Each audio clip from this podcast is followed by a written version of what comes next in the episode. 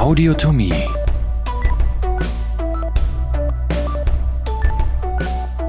So, heute geht's um die Blutversorgung des Kniegelenks. Ich bin Niki von Audiotomie und freue mich, dass ihr dabei seid.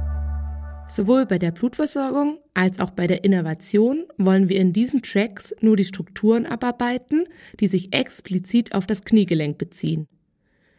Den genauen Verlauf der Gefäße oberhalb und unterhalb des Knies könnt ihr euch im Track Blutversorgung untere Extremität anhören. Arterielle Versorgung. Welche Gefäße müsst ihr jetzt wissen, wenn der Prof euch nach der arteriellen Blutversorgung des Kniegelenks fragt? Ganz einfach. Die Arteria femoralis und die daraus entspringende Arteria poplitea. Diese zwei Arterien bilden mit ihren Ästen das Rete articulare genus, worüber viele Anastomosen gebildet werden. Klinik. Diese Anastomosen sind jedoch häufig nicht ausreichend für die Versorgung. Im OP achtet man auf eine gute Lagerung, damit es nicht zu einem Abdrücken der Arteria poplitea kommt.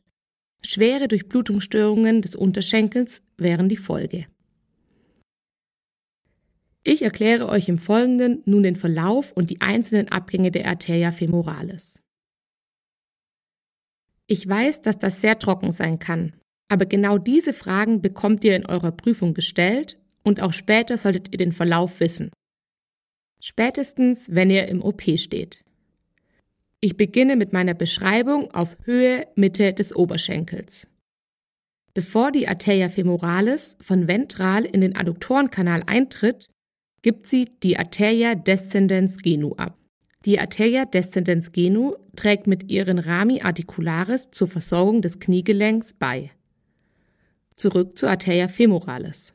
Die Arteria femoralis verläuft nun durch den Adduktorenkanal nach dorsal und bekommt bei ihrem Austritt über den Hiatus adductorius in die Fossa poplitea ihren neuen Namen.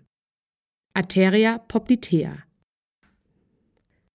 Die Arteria poplitea verläuft tief in der Kniekehle, zwischen den beiden Köpfen des Musculus gastrocnemius und gibt von proximal nach distal folgende fünf Äste zur Versorgung des Kniegelenks ab.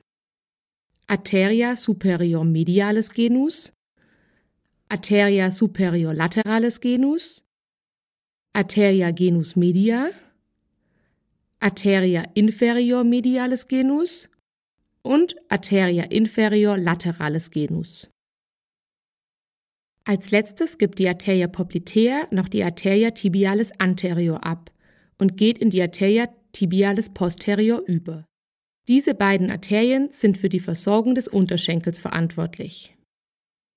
Geht den Verlauf und die Abgänge der Gefäße am besten noch einmal im Kopf durch. Arteria femoralis, Arteria poplitea, Arteria tibialis anterior, Arteria tibialis posterior. Venöse Versorgung. Mit den Arterien fertig? Gut. Dann komme ich zum Schluss nochmal zum venösen Abfluss des Knies. Dieser ist relativ einfach. Über die Vena poplitea und die Vena saphena magna fließt das Blut in die Vena femoralis. Diese wiederum mündet in die Vena iliaca externa. Wie auch schon bei den Arterien erwähnt, sind das nur die Venen, die speziell das Kniegelenk betreffen. Alle anderen wichtigen Gefäße findet ihr in den Tracks speziell zur Blutversorgung des jeweiligen Bereichs. Nochmal zur Wiederholung. Ihr merkt euch von distal nach proximal. Vena poplitea und Vena saphena magna, Vena femoralis, Vena iliaca externa. Das war jetzt ein doch sehr trockenes Thema, aber auch die Gefäße sind prüfungsrelevant. Ich hoffe, ich konnte euch mit den Tracks ein wenig beim Lernen helfen. Als nächstes kommt die Innovation des Kniegelenks. Audiotomie. Vermutlich auch nicht unbedingt euer Lieblingsthema. Aber was tut man nicht alles, um die Prüfungen erfolgreich zu meistern? Also, wenn ihr Lust habt, ab zur Innovation des Kniegelenks.